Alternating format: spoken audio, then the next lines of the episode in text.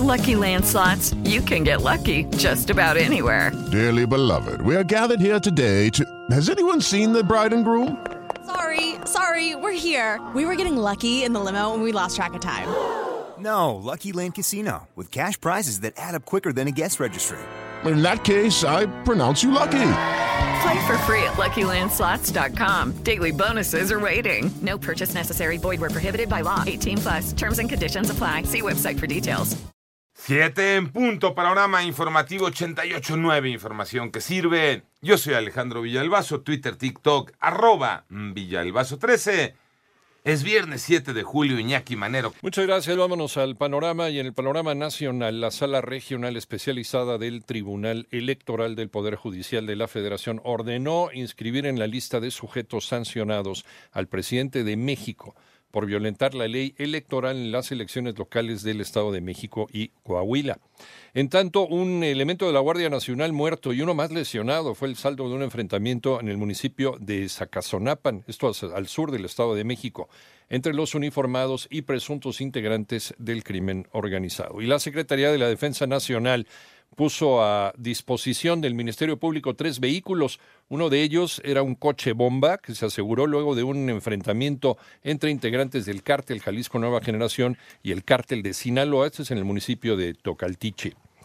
Y la Secretaría de Salud actualizó las cifras de muertes, de defunciones por la ola de calor. Moni Barrera. En lo que va de la presente temporada de calor que inició el 19 de marzo correspondiente a la semana epidemiológica número 12 y que se extenderá hasta la semana epidemiológica 40, se han registrado un total de 2.454 casos asociados a temperaturas naturales extremas, además de 152 defunciones de las cuales 72 se notificaron en Nuevo León, 25 en Tamaulipas, 20 en Veracruz, 9 en Coahuila, 6 en Tabasco, 6 en Sonora, 4 en Oaxaca, 3 en San Luis Potosí, dos en Quintana Roo y dos en Yucatán y una en Baja California Sur, Campeche y Sinaloa respectivamente en 88 9 Noticias, Mónica Barrera. Reconocen que hubo un deterioro en la relación entre los Estados Unidos y México, esto durante la era Trump.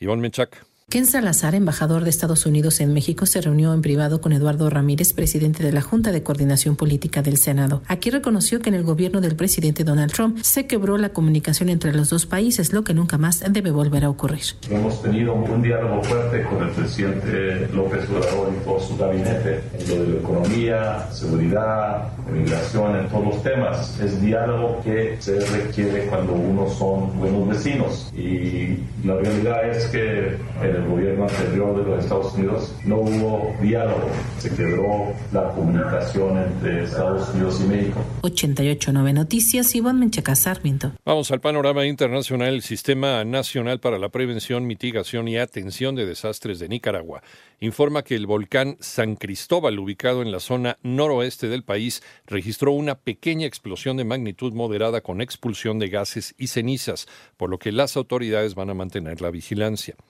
Autoridades de China anunciaron que se prohibirá la importación de productos alimenticios de 10 prefecturas japonesas como respuesta al plan de Tokio de descargar al océano agua tratada de la central nuclear de Fukushima. La Casa Blanca informó que aprobó el suministro de municiones en racimo a Ucrania y está lista para anunciar el retiro de las armas del Departamento de la Defensa el viernes ante preocupaciones sobre el ritmo de la contraofensiva de Kiev y la disminución de las existencias occidentales de artillería convencional. Panorama informativo.